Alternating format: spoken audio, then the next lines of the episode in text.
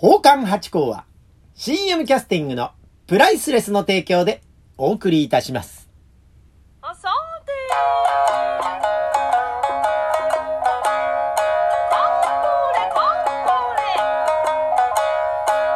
あよー松野屋八甲でございます。いや、いやいやいやいやいや、てしまいました。すみません。本当申し訳ございません。ついに、私の中で決めたことを破ってしまった瞬間が来てしまいました。すみません。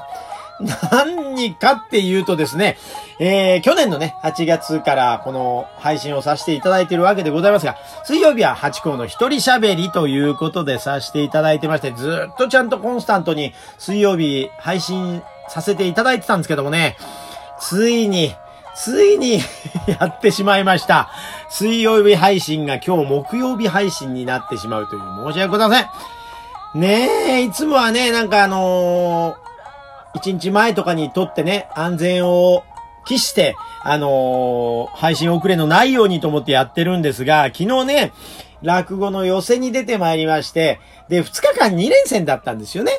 で、2連戦だったので、まあその2日間終わったお話の方が盛り上がるかなと思って、えー、なんかちょっと置いたんですよね。水曜日帰ってからお話して、その熱量でお話しようと思って。それが間違いのもとでございました。ええ寄席に来てくださったね、まあ知り合いの方がね、えー、いましてね、そこの方とお話をしたりとかですね、その後あの、美術館に行ってみたり、ね、美術鑑賞したりなんてしてるうちに、時間が経ってしまいまして、気づいた時にはもう、7時、8時ということになっちゃいまして、すみませんでした。その後からでもね、取りゃいいだろうって話なんですけどもね、やっぱ気持ちを新たにしようってことで、え改めて、えー、撮らせていただいているわけでございます。すみません本当に申し訳ございません。まあね、それだけ待ってくださってる方がいらっしゃるかわかりませんがね、水曜日が木曜日になってもそんな変わんないよってことかもしれないんですけど、まあ私の中ではね、えー、随分とこう、落ちてしまうような ことでございまして、すみませんでした。え、次からまたね、えー、気持ちを新たにですね、ちゃんと前に撮って、で、また新鮮な話のがいいなと思ったら撮り直してという今まで通りの形にさせていただきたいと思います。でね、そうなんです。今もね、お話しさせていただきました通りね、寄せに出させていただきました。今週は。ありがたいですね。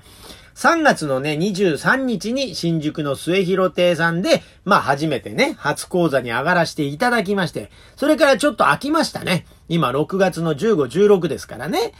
うーん、なんかね、あのーお話はいただいてたんですけど、どうもね、その、その日が、スケジュールが、たまたま合わないってことがありまして、ちょっと伸び伸びになっちゃいまして、まあ3ヶ月近くちょっと空いてしまったということですがね、行ってまいりました。いやーでもね、15日の初日、池袋演芸場の初日は緊張しましたね、また。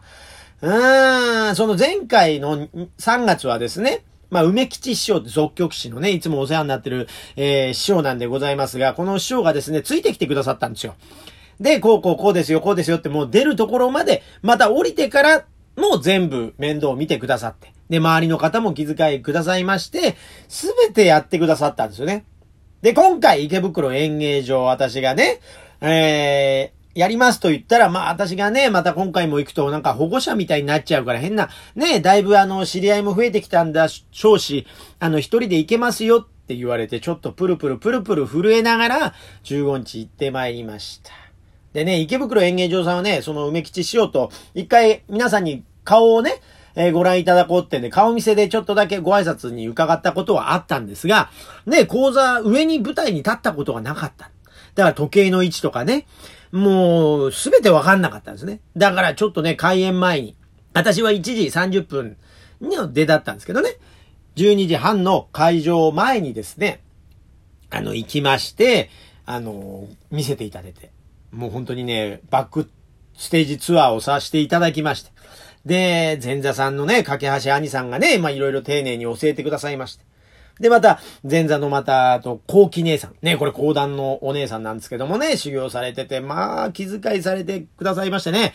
ああ、素晴らしいなと、またね、思いましたけどもね、まあ、そこでね、緊張しながらロビーというかね、あそこは池袋演芸場さんは楽屋とね、あの、待合、お客さんのタバコ吸うとこが一緒なんですよ。だから演者とこう、顔合わせたりなんかする場所なんですけど、そこでね、プルプルプルプル端っこに座りながらね、してまして、だからこっちがあまりにも怯えるから、他の話し家さんもね、なかなか話しかけんのもなんだら変なやつだな、みたいな空気になっちゃいますからね。まあそんな空気でやって。まあでもね、本当に芸は身を助くと言うんでしょうか。まあ舞台に上がったらまあ心配になってくださったんだと思うんですけども、舞台袖にですね、話し家さんがわーっと詰めかけてくださって、あれね、結構寄せってところは袖に芸人さんいらっしゃるんですね。で、芸を見てたりとかですね。まあ、あとはまあ私みたいにこう心配だとこう横にいてくださったりとか、まあ目新しいのが来るとどんなことやんだって気になってくださったりするんだと思うんですけどね。思ってるより人がいっぱいいるっていうね。これ驚きました。これパントマイムの時だったら NG ですね。え、パントマイムって結構ね、あの、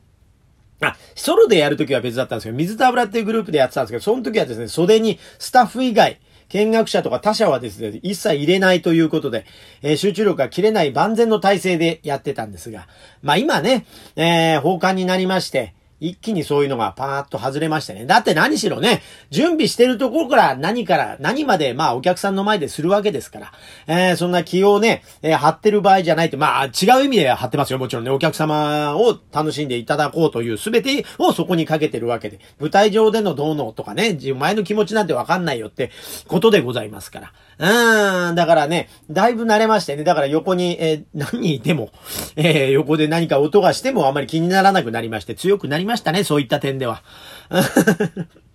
で、えー、まあ、いつも通りのですね、まあ、あの、15分、ね、務めさせていただきまして。前回ね、新宿末広亭さんの時は10分講座といって、あの、10分間だけだったんです。でね、あ前の前座さんからちょっとずつ押してきましたんで、8分ぐらいでということで短かったんですよ。で、今回も10分なのかなと思って行ったら、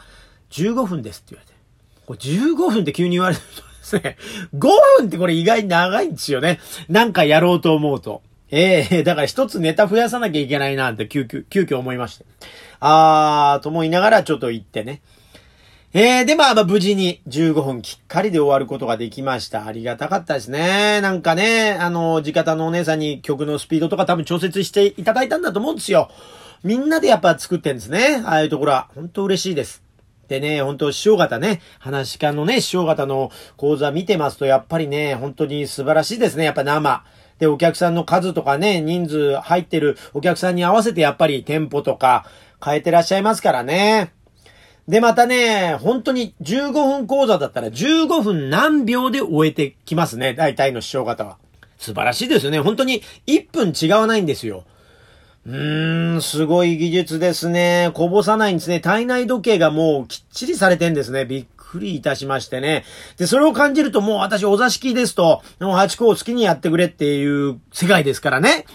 え？まだ足んないよ。もうちょっと1本2本やってくれっていう、そういうとこでやってるもんで、時間っていうのがあんまり気にしない。まあね、お座敷で15分、15分経ちましたとか、30分経ちましたなんてあんまりちょっと野暮じゃないですか。だからね、あの、その時間を感じないような空間でやってるっていうのも、まあ、ミソではあるんですが、この時間っていうのがネックで緊張しましたね。でもなんとか初日終わって。で、二日目行きましたらね、また、今度はですね、栄太郎師匠って皆さんご存知ですか？熱血暇つぶしトークって言いましてね、えー、関々亭栄太郎師匠とですね、えー、龍尺師匠がですね、あの、二人でですね、ラジオ配信してんですよ。で、まあね、あの前日、15日は、えー、別の師匠だったんですね。で、16日は栄太郎師匠来まして、おーハチ公さん知ってますよインスタグラムとか見てますよなんて言っていただいて、私も熱血トーク聞いてますなんて言ったらお互いでね、えー、照れ笑いしちゃったりなんかして。でね、なんかあのー、年齢的にも非常に近いってことで、非常にこう、仲良くしていただきまして。いやー、ありがたいですね。この演芸の世界で、なかなかこう、横のつながりって今までなかったです。パントマイムも人口少ないですしね。で、放課の世界はもう縦しかないですから、ええー、だからこの横の世界がこう広がっていくのかなという、また新たな楽しみが出てきましたね。本当に孫悟空じゃないですけど、ワクワクするぞですね。本当に能力の高い方がとってもたくさんいるんですね。やっぱり寄せっていうところは。うん、素晴らしいなと思って、その方々が一日中ね、365日やってるわけですから、すごいところだなと、そこに、飛び込んじゃって私大丈夫なのかなと、私自分自身も思ったりなんかしますがね。で、二日目ね。で、したらですね、前日もいらっしゃってくださった。だからね、あの、この、関々亭桃太郎師匠の、あの、席なんですよ、今回。夜まで。で、そのプログラムなんで、で、桃太郎師匠のファンだ、の方がね、いらっしゃってですね、毎日来てくださった。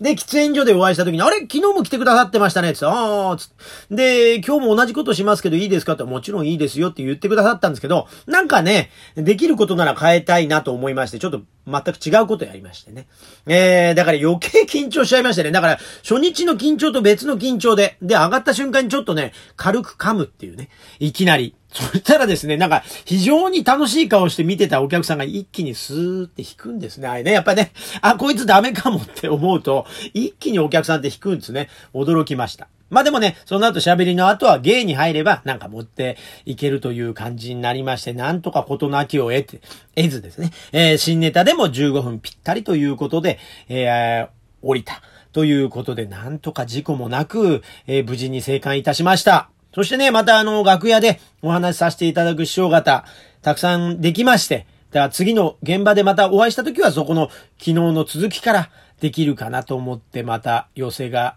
ひときわ楽しくなってきたということでございます。そしてですね、今週の日曜日、6月の20日、これがですね、新宿の末広亭さん、2回目ですね、これね、えー、2時55分です。ほぼ3時ですね。そのぐらいに3時前後で上がりますんで、ぜひご興味のある方、いらしてくださいまし、プルプルしてるハチ公が見られると思います。というところで、今回は木曜配信になってしまいましたが、ありがとうございました。